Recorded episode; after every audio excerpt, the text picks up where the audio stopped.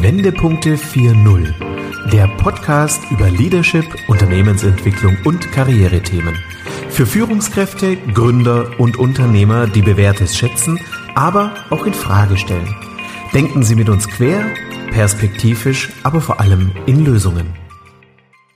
Herzlich willkommen zu unserem Podcast Wendepunkte 4.0 Leadership neu gedacht. Mein Name ist Corinna Pomorening. Schön, dass Sie wieder eingeschaltet haben. Heute in unserem Podcast wird Klaus Katzer sein. Hallo Klaus. Hallo Corinna, grüß dich. Ja, Klaus, wir haben uns ja im Vorfeld abgestimmt. Wir wollen ja unbedingt über das Thema Resilienz, Stressmanagement oder wie du auch verkürzt sagst, die innere Gelassenheit sprechen. Genau. Ja, ähm, Klaus, ganz kurz nochmal, dass wir unsere Zuhörer so ein bisschen abholen. Wir kennen uns seit zehn Jahren. Du bist seit ganz vielen Jahren, also man kann, glaube ich, sagen, seit zwei Jahrzehnten im Finanzsektor tätig. Du bist äh, ausgebildeter Banker, bist Betriebswirt und seit einigen Jahren, seit sieben Jahren, hast du auch eine eigene Praxis für Coaching und Hypnose mit dem Schwerpunkt Gelassenheit. Äh, Gelassenheit erzielen durch Selbstmanagement, Stressbewältigung, Stressbewältigung, Resilienzförderung und Burnout-Prävention. Habe ich das so richtig wiedergegeben? 100 Prozent, Okay, prima. Ja, Klaus, das war einfach nochmal kurz wichtig ähm, für die Vorstellung. Und ich hatte es eben gerade schon so anklingen lassen, wir sprechen über Resilienz. Das ist ja aktuell, ja, vielleicht ein bisschen auch gehypter Begriff. Wir wollen da einfach nochmal draufschauen, was bedeutet Resilienz? Welche Faktoren bilden eine Resilienz? Du nimmst auch gerne als Oberbegriff die innere Gelassenheit, weil das ist das Ziel, gelassen zu werden, um mit Stresssituationen dann auch umgehen zu können. Ja, ähm, Klaus, wir hatten in der letzten Folge, da hatte ich ja das Gespräch mit Dr. Karl Norton über das Thema Unsicherheit. Wir haben über den Unsicherheits-IQ gesprochen. Welche Dimension von Unsicherheit gibt es? Und ähm, so war dann auch die Idee entstanden, dass wir konkret einmal darüber sprechen, wie kann man auch lernen, mit dieser Unsicherheit besser umzugehen? Also wie bekomme ich, und da nehme ich jetzt dein Wording, wie kann ich diese innere Gelassenheit ähm, stärken oder auch aufbauen? Und ja, von daher freue ich mich sehr, dass du hier im Podcast bist. Klaus, wollen wir vielleicht als erstes mal über diesen Begriff Resilienz sprechen? Ja, gerne. Ähm, was wollen wir sagen? Also viele verbinden ja, wenn sie von Resilienz schon mal gehört haben, so diese Widerstandskraft. Also Widerstandskraft einer äh, Person, einer einzelnen Person oder auch einer Organisation. Ähm, könntest du uns das so als Fachexperte noch vielleicht ein bisschen detaillieren? Äh, ja, genau, Corinna. Also die Widerstandsfähigkeit, ich sage mal, gegen die Garstigkeiten des Lebens oder wenn wir das auch auf die Organisation beziehen, natürlich ähm, gegen das, was äh, im ähm, geschäftlichen Umfeld auf das Unternehmen einwirkt. Ähm, ich finde immer ganz schön ähm, das Bild, was man so vom Bambus kennt. Ne? Also die Bambuspflanze, äh, sag ich mal, der Bambusbaum ist ja auf eine Art sehr flexibel, ist sehr biegsam. Man kann ihn sehr weit biegen, bis er dann tatsächlich irgendwann ganz, ganz spät durchbricht. Ähm, er ist, passt sich äh, dem Wind an, äh, egal wie stark der Sturm ist, kann man schon bald sagen. Und ähm, so ist es eigentlich auch äh, mit der Resilienz zu verstehen jeder von uns hat unterschied, ein unterschiedlich starkes äh, Niveau, eine starke Fähig, unterschiedlich starke Fähigkeit mit ähm, ja von außen auf äh, mich einwirkende Dingen ähm, umzugehen und mm. dem entgegenzuwirken. Das also zum Beispiel nehmen wir mal die Corona-Krise, Shutdown oder Kurzarbeit. Das könnte ja auch so eine schicksalsähnliche Veränderung dann auch sein, oder? So eine Rahmenbedingung? Absolut. Also das ist ein super Beispiel, denn wenn wir sehen, es gibt ja die Menschen, die äh, absolut in eine ganz große Angst gekommen sind durch die äh, Corona-Situation, obwohl sie, wenn man das von außen vielleicht betrachtet, äh, selber gar nicht extremen Risikofaktoren ausgesetzt sind, äh, während andere gleiche, die vielleicht sogar dann Risikofaktoren äh, ausgesetzt sind, relativ cool bleiben können. Und das heißt, wir haben eine Situation, die für von außen gesehen für beide gleich ist, aber beide gehen sehr unterschiedlich damit um und ja, es geht unterschiedlich stark an das jeweilige Stressniveau und damit auch, muss man ganz klar so sagen, an die Gesundheit.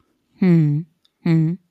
Ja, äh, Klaus, wollen wir da vielleicht direkt mal drüber sprechen? Was, was kann ich denn tun, wenn ich äh, tatsächlich dieses Gefühl habe, mm, ja, meine, meine Widerstandskraft reicht gerade nicht aus? Ähm, ja, mhm. wie, wie kann ich mich aus so einer Situation dann auch vielleicht befreien oder wie kann ich mich stärken? Weil dann kann es vielleicht auch der Zuhörer gut nachvollziehen, was, was damit dann auch äh, gemeint ist. Ja, also es gibt, gibt verschiedene äh, Faktoren, äh, die man, sag ich mal, sich anschauen kann bei sich und äh, um zu schauen, wie stark sind die ausgeprägt oder wo kann ich vielleicht, an welchen Faktoren kann ich was verändern. Denn ich kann tatsächlich einiges tun, um meine Resilienz, also meine Widerstandsfähigkeit äh, zu verbessern. Mhm. Was sind denn die Faktoren, Klaus? Ja, da, das sind zum Beispiel Faktoren wie ähm, das Thema, also ein, ein ganz wichtiger Faktor, das Thema Opferrolle. Ja, also viele Menschen fühlen sich als Opfer. Sie fühlen sich sozusagen immer machtlos oder den Umständen unterlegen, äh, so als haben sie selber keinerlei Macht, äh, irgendetwas zu verändern, weil es sind ja immer die anderen. Ja, das ist ein ganz, ganz äh, schwerwiegender Faktor, äh, wo man natürlich entsprechend ähm, durch, äh, ja, äh, ich sag mal, am besten natürlich Arbeit mit einem, mit einem Coach oder Therapeuten auch wirklich was machen kann. Ähm, dann haben wir das Thema Verantwortung übernehmen ähm, Zukunftsplanung, Optimismus. Das hört sich alles relativ geschmeidig an, äh, bedeutet aber für einzelne unterschiedliche ja, schwere Aufgaben, wenn sie da was dran verändern mhm. möchten, sag ich. Ja. Also Klaus, ich muss ganz ehrlich sagen, ich habe ja ähm, ja im Winterhalbjahr, im letzten Winter mein Buch geschrieben, New Leadership im Finanzsektor und da habe ich auch tatsächlich zwei Unterkapitel da drin, die heißen Ängste bremsen den Wandel, die Resilienz der Mitarbeiter stärken und die zweite Überschrift zu dem Thema Optimismus, ein Fundament für die Zukunft. Warum mhm. erwähne ich das? Also die Inhalte, die ich natürlich in meinem Buch Buch gebracht habe, die versuche ich auch in der Praxis, in meinen äh, Beratungen, Seminaren immer wieder zu liefern und da auch, hm, ja, ich sag mal, Denkanstöße zu geben. Aber ich sag dir ganz ehrlich, als das im März passiert ist und die Kindergärten geschlossen waren, ähm, wir hier zu Hause uns auch in dieser neuen Situation arrangieren mussten und meine Aufträge alle storniert worden waren, selbst da ist mir, ich benenne oder bezeichne mich auch sehr gern als Berufsoptimistin, da ist mir jeglicher Optimismus wirklich verloren gegangen. Also mhm. auch wenn ich sonst von Grund auf mich nie als Opfer sehe, sondern eigentlich eher immer so, ich habe die Möglichkeit, entsprechend gestaltend tätig zu sein. Ich bin aktiv oder sogar proaktiv. Aber Corona war so eine Ausnahmesituation. Da war mit meiner Resilienz und meinem Optimismus ja nicht viel anzufangen. Das muss ich wirklich so sagen. Also in dieser ersten Phase. Ja, das kann ich gut verstehen, Corinna, weil ähm, das macht eigentlich sehr schön deutlich ähm, die verschiedenen Ebenen, die ich ähm, da betrachten möchte. Wir haben nämlich natürlich alle unseren Kopf und da sind uns ist unser Mindset, unsere Gedankenwelt äh, und da äh, gerade jetzt, ich sag mal, viele viele Kollegen aus der Wirtschaft äh, sind natürlich auch da im Laufe der Jahre durchaus äh, haben an sich gearbeitet und sind da mit einem äh, sehr konstruktiven äh, Mindset ausgestattet arbeitet. Äh, und das hat natürlich, führt es auch dazu, dass sich unsere Gefühlswelt ein Stück weit, äh, ich sag mal, positiv reguliert.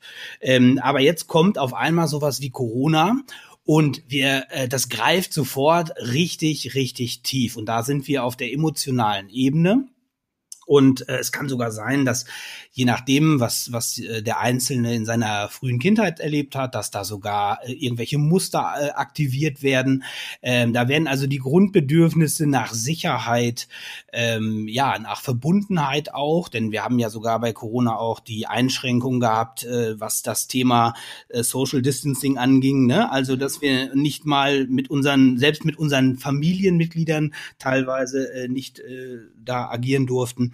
Und ähm, da greifen sofort die tiefen emotionalen Dinge. Und deshalb finde ich es ganz wichtig, wenn wir über Stressmanagement und Resilienz ähm, sprechen, dass man weit über die ähm, oftmals in klassischen Resilienz- oder Stressmanagement-Trainings ähm, angebotenen Möglichkeiten, ähm, die sehr gut sind und die kognitiv greifen, aber dass man darüber hinausgeht und eben wirklich die Gefühlsebene nicht nur anspricht, sondern da auch entsprechend ja arbeitet, sag ich. Mhm. Mhm. Das heißt, und das fängt an, wenn ich das noch eben sagen darf, Corinna. Ja, gerne, ja klar. Die Frage ist vielleicht, was macht man denn da? Ähm, das ist natürlich in erster Linie erstmal, sich selber zu erlauben, dass diese Gefühle wirklich da sind. ich habe jetzt Angst und das ist in Ordnung. Ich bin jetzt äh, sehr stark verunsichert, das ist in Ordnung. Ja, und äh, da, damit fängt es an. Das hört sich vielleicht lapidar an, aber das ähm, ist bei ganz vielen äh, Menschen ganz anders. Die erlauben sich nämlich nicht, äh, dass diese Dinge da sein dürfen. Sie halten sich dann für schwach. Äh, und das ist etwas, äh, wo, wo äh, jeder für sich den ersten Schritt tun kann. Und ähm, das führt natürlich dazu, dass sich die Gefühle dann auch zeigen. Und das bedeutet, wenn ich das erlaube, dann bin ich, sollte ich auch bereit sein, diese Gefühle zu fühlen. Und das fühlt sich nicht immer schön an, im Gegenteil. Ne? Aber das, ich sage immer so schön, es gibt keine Abkürzung, es gibt nur den Weg dadurch in, in dem Fall.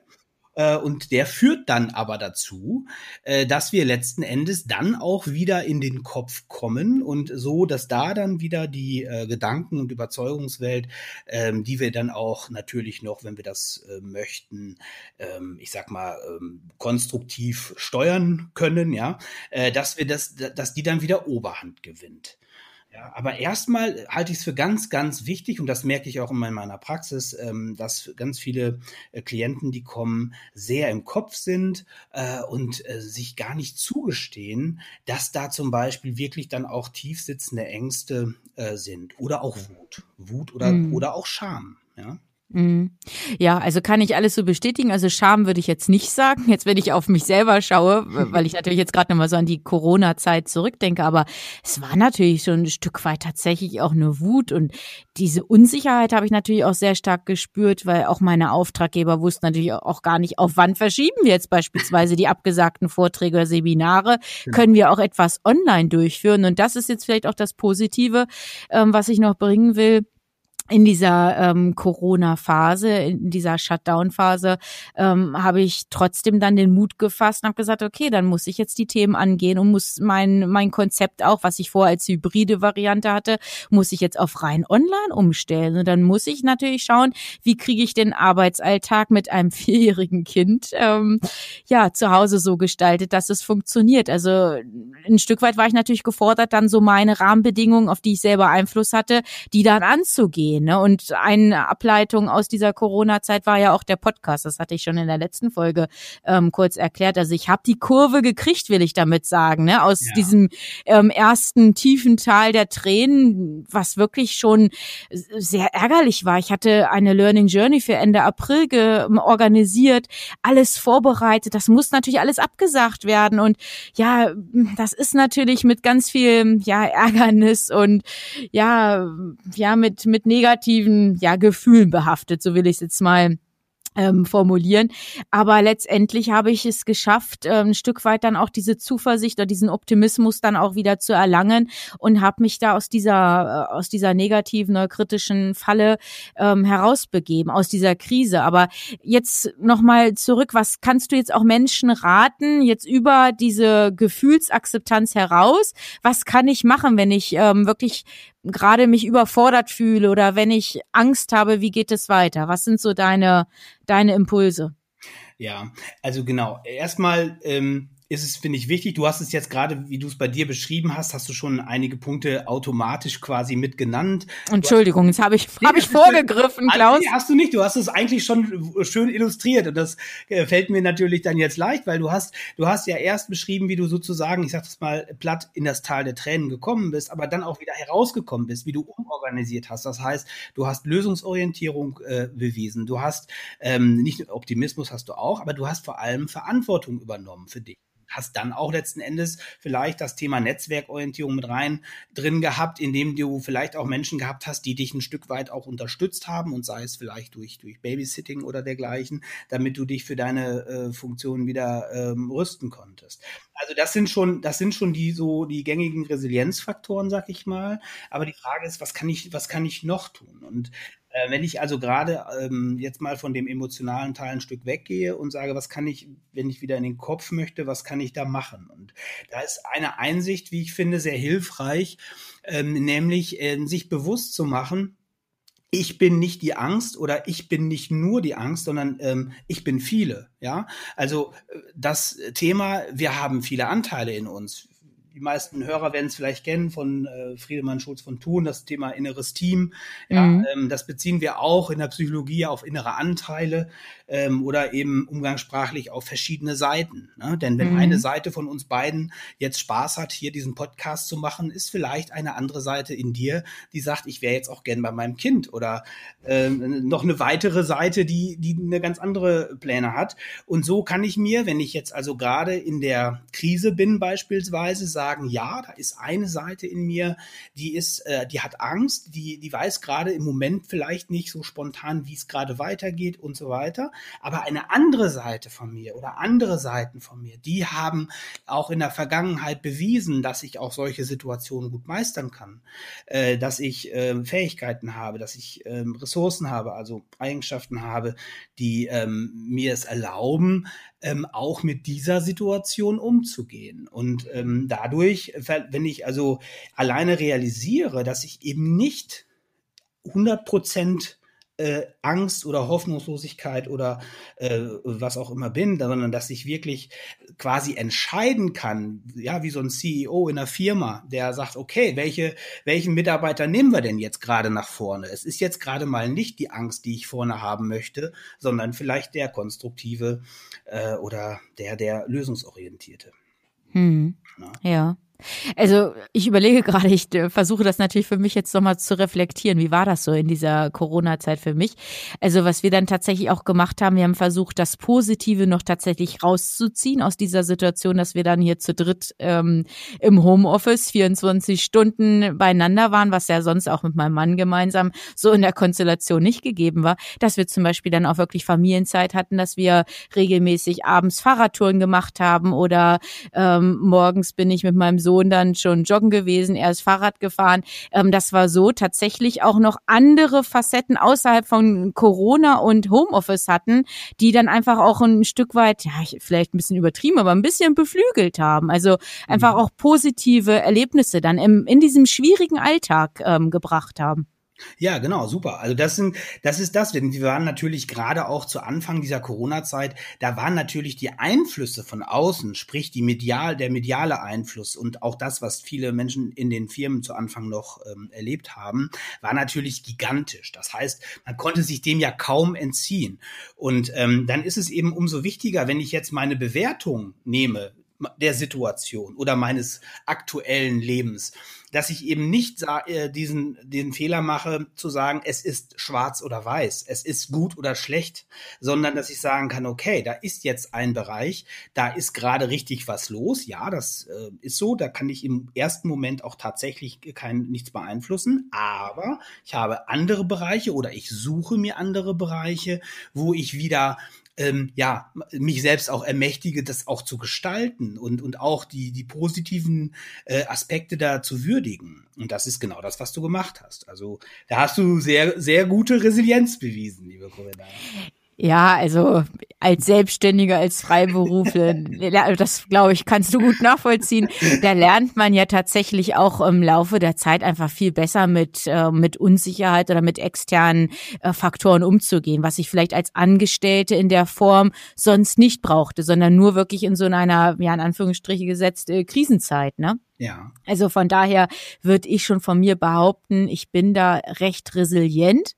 Aber wie gesagt, mein Bezug jetzt zum Eingang des Gesprächs sollte ja wirklich herstellen, selbst ich, die ständig darüber spricht und klar macht, wir brauchen ähm, ja einfach Zuversicht und wir müssen Zukunftsmut beweisen, wir müssen die Dinge anpacken. Selbst mir ist es schwer gefallen. Also das war nicht mal eben Schalter umlegen. Also das war auch nicht von einer Woche auf die nächste, dass ich mein, mein Online-Konzept ähm, entwickelt hatte oder den Podcast am Laufen hatte. Also das, das war schon, ein, ja, ich sag mal, ein steiniger Weg. Ja, das glaube ich. Und ähm, das Ganze können wir uns vielleicht vorstellen, dass es auch noch wirklich viele Menschen gibt, die das auch in dem Moment äh, so stark äh, vielleicht nicht hinbekommen hätten, weil sie einfach eine ähm, Resilienzausprägung haben, die eben nicht so stark ist. Ähm, und ähm, da ist es eben wichtig, die, die Möglichkeiten, was die tun können, sind die gleichen. Aber ähm, ist natürlich ein anderer Level, von dem aus man anfängt. Und da ist es, glaube ich, sehr wichtig, dass die, diese Menschen dann wirklich ähm, gucken äh, und vor allem erstmal auch erkennen, hey, ich muss da gar nicht alleine raus. Ich, äh, ich habe, net, ne, sind wir wieder beim Thema Netzwerkorientierung, ist auch ein Resilienzfaktor. Ähm, ich habe vielleicht Menschen in meinem direkten Umfeld, die mir ähm, auch helfen, mit dieser Situation klarzukommen oder äh, sie zu handeln. Und natürlich ähm, kann ich mir auch äh, professionelle Unterstützung suchen, ob das jetzt ein Coach ist oder ein, ein Therapeut. Therapeut ist ja in der Regel bei, äh, ich sag mal, eher krankhaften Dingen. Ne? Also sonst mhm. ist ja eigentlich eher ein Coach. Äh, und das ist etwas, was ich mir, äh, möchte ich an dieser Stelle Werbung für unsere Branche machen, einfach in Deutschland noch mehr wünsche.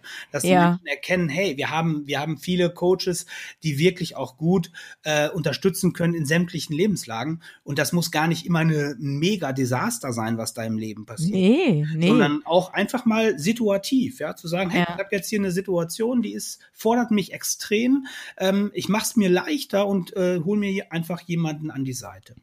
Also ich hatte, um das vielleicht auch zu sagen, also ich habe auch in, in, meiner Vergangenheit habe ich einen Coach nicht immer unbedingt ähm, ja als Coach in dem Sinne gesehen, sondern eher als Sparringspartner. Genau. Also ich habe ganz früh, da war ich noch Angestellte ähm, in einer Bank, da habe ich tatsächlich einen Business Coach an meiner Seite gehabt, mit dem ich einmal im Jahr ähm, abgeglichen habe, wo sehe ich mich, wo, wo will ich hin und wie schaffe ich das, ähm, weil ich in meinem direkten Umfeld ja nicht unbedingt so einen Sparringspartner hatte. Also das ähm, würde ich gerne mal nehmen, um diesen Coach so ein bisschen zu relativieren, mhm. dass es nicht immer nur um, um schicksalshafte Begegnungen oder um, um Krisen gehen muss, ne, sondern es vielleicht einfach auch mal ähm, für so ein, für eine neue Jobperspektive vielleicht auch hilfreich sein kann. Ne? Das, das wollte ich an der Stelle einfach mal ergänzen. Ne? Ja, auf jeden ähm, Fall. Ne? Ja. Und auch, und selbst wenn ich auch in meinem Job total happy bin und das auch super erfolgreich und so weiter, also es geht ja auch um andere Lebensbereiche, äh, und das einfach, dass ich einfach weiß, ich habe jemanden, auf den kann ich zurückgreifen. Im, im besten Fall betreut er mich schon oder begleitet er mich schon länger.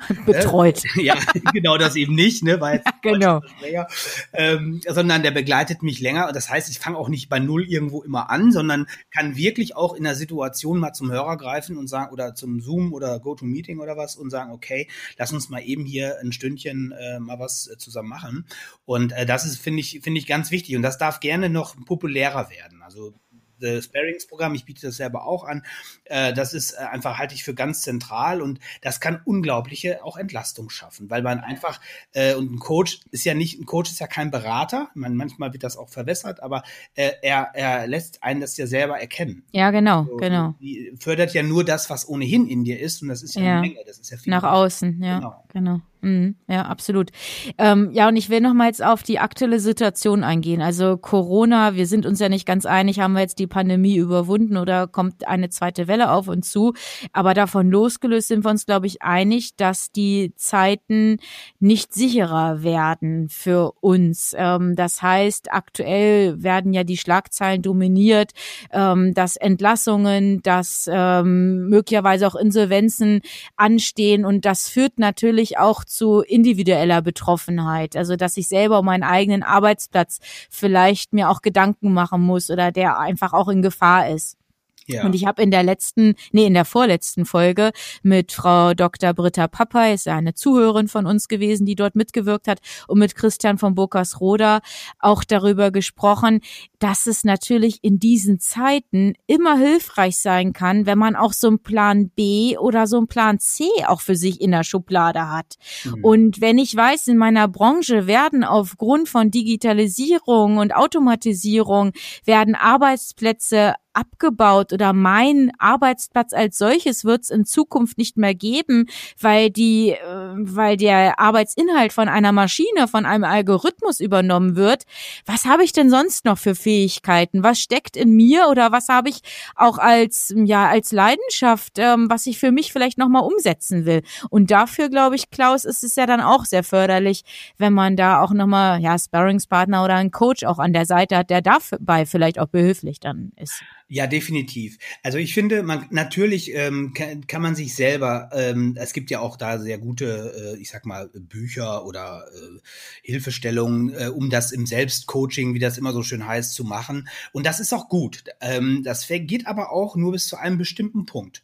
Und wenn ich einen, äh, einen externen Coach nehme, also einen, jemand äh, mir gegenüberstelle, dann ähm, ist es ja die Aufgabe desjenigen auch, mich weiterzuführen als das, was ich ohnehin selber über mich sehe. Also auch mal einen Perspektivwechsel herbeizuführen ähm, und auch durchaus mal, das mache ich übrigens sehr gerne, auch mal ein paar provokante ähm, Aspekte reinzubringen, die dann wiederum neue, eine ganz neue Gedankenebene anregen. Und ähm, das ist äh, sehr wertvoll. Und wenn es jetzt, wenn du die äh, aktuellen Zeiten ansprichst, die eben nicht unbedingt sicherer werden, äh, dann ist es genau äh, ein Punkt, finde ich, wo, wo sich jeder gerne einfach mal für sich Zeit nehmen sollte und sich wirklich mal bewusst machen kann, welche Ressourcen habe ich eigentlich? Also welche, welche positiven Eigenschaften, welche Fähigkeiten, welche Fertigkeiten, welche Kenntnisse, die mich bis hier, wo ich jetzt bin, getragen haben. Was habe ich mir im Laufe der Zeit angeeignet? Eigene. Das stärkt das Selbstwertgefühl, wenn ich mir das einfach mal auch durchaus visualisiere. Ich bin mal ein Freund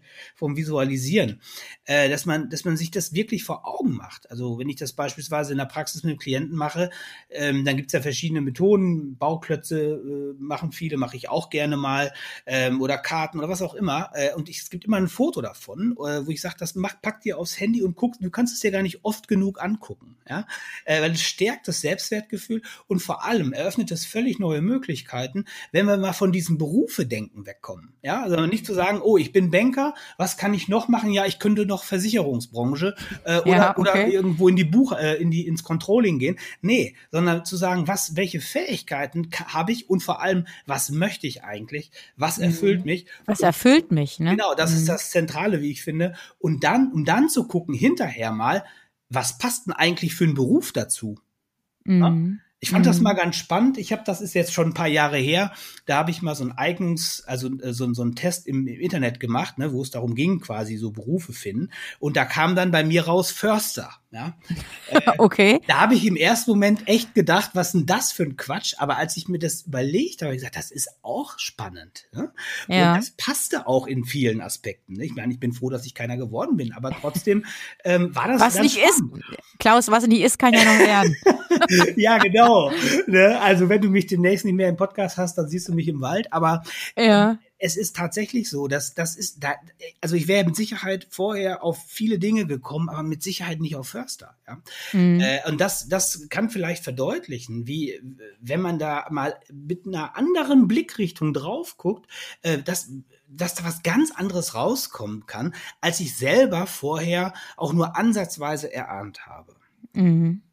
Ja, total spannend. Ähm, ja, und ich glaube, das hatten wir auch in der vorletzten Folge mit Britta Papay und auch Christian von Burkers-Roda gesagt. Man ist nie zu alt für Veränderung. Also auch genau. da müssen wir unser Mindset einfach verändern. Es gab ja sonst immer so diese Barriere im Kopf, naja, mit, mit 50 oder 55, da kann ich nicht mehr wechseln oder da kann ich nichts Neues nicht, äh, mehr anfangen. Also davon muss man sich vor allem auch befreien. Absolut. Und ich behaupte, wenn man nämlich dann tatsächlich dahin geht, und ich meine, es muss ja jetzt auch nicht jeder den Job wechseln, das möchte ich auch nochmal betonen. Aber, nein. aber wenn ich da hinkomme, es kann ja auch sein, dass ich neue Seiten an mir entdecke, die ich dann vielleicht in Form der Freizeit irgendwo durch neue Hobbys oder so auslebe, ähm, dann geht es mir einfach, äh, bin ich einfach stärker, dann geht es mir besser.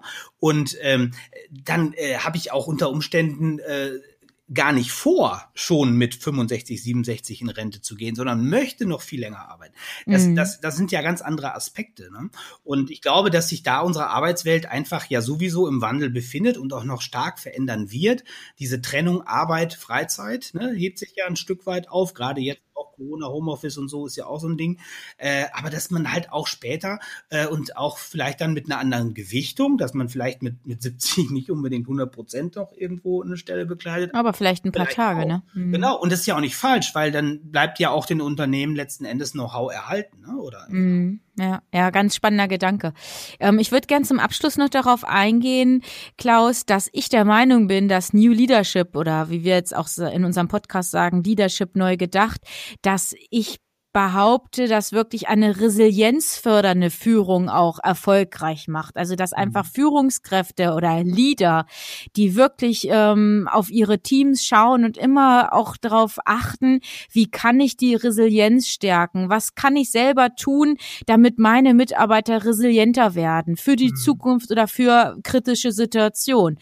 Und ich glaube, da hat es auch ganz viel mit so einem Paradigmenwechsel zu tun. Stichwort Selbstverantwortung Selbstmanagement, genau. dass ich mein Team dabei empowere, ähm, dass sie sich neu befähigen und auch neue Kompetenzen beispielsweise aufbauen. Also da stecken so viele ähm, Themen auch drin, was Führungskräfte auch tun können, um wirklich im Alltag ihre Mitarbeiter zu stärken in ja. Bezug auf Resilienz. Genau, weil das ist ja das, wenn, wenn die Führungskräfte den Mitarbeitern ein Stück weit äh, Spielraum, Handlungsspielraum und auch Kompetenzen abgeben, dann heißt das ja, dass die sich entsprechend entfalten und verwirklichen können. Und das heißt, sie übernehmen automatisch Verantwortung. Genau. Äh, sie sind genau. automatisch, ich sag mal, im Team, ja. Also da sind wir schon wieder bei den, ne, und sie arbeiten natürlich daran, äh, um die Dinge zu lösen. Also es sind alles, das entspricht im Grunde genommen den Resilienzfaktoren, die wir eben schon genannt haben. Und ähm, ich glaube, dass das auch ein Grund ist, warum durchaus, wenn wir sehen, in den letzten äh, Jahren sind ja die Burnout-Raten massiv gestiegen. Mhm. Äh, und das kommt glaub, nach meiner Meinung auch daher, dass es eben auch noch alte Führungsstrukturen gibt äh, und, oder noch sehr viele alte Führungsstrukturen gibt, die eben genau das nicht ermöglichen. Mhm. Die wirklich dieses ähm, äh, strenge. Die es sogar verhindern, nicht nur nicht ermöglichen, genau. sondern ganz bewusst auch verhindern. Das muss man auch so deutlich vielleicht an der Stelle auch sagen. Absolut. Und die dadurch einfach die Entfaltungsmöglichkeiten äh, des Einzelnen im Team verhindern, auch des Teams und die ja dadurch auch, und das ist für mich immer, deshalb ist das irgendwie immer noch unverständlich für mich, dass es noch so, noch so ist, die ja die ganzen Potenziale überhaupt nicht nutzen, die in den Mitarbeitern stecken. Mhm, weil man das, die eigene Macht, ne, die eigene, äh, das eigene Machtrefugium äh, irgendwie sichern will. Ne? Genau. Das, das ist die alte Denke, das ist so ein Silo, was unbedingt aufgebrochen oder aufgelöst gehört. Ja, da stimme ich dir zu 100 Prozent Nein, 120 Prozent. okay, perfekt. Ja, Klaus, oh, die Zeit ist so schnell umgegangen. Es hat Spaß gemacht, ja. mit dir über diese ganz wichtigen Themen wie Resilienz und auch Stressmanagement zu sprechen. Ähm, oder wie du es ja zusammenfasst unter diesem Oberbegriff Keyword innere Gelassenheit. Ja. Ja, ich sage danke für dieses tolle Interview mit dir. Wir verlinken in den Show Notes auch nochmal zu deiner Homepage. Also wer da noch mehr wissen möchte oder mit dir einen Zoom-Call durchführen möchte, der findet den Weg zu dir. Mhm. Ja, ich sage danke und dann wünschen wir heute mal unseren Zuhörern ja eine starke, ausgeprägte innere Gelassenheit.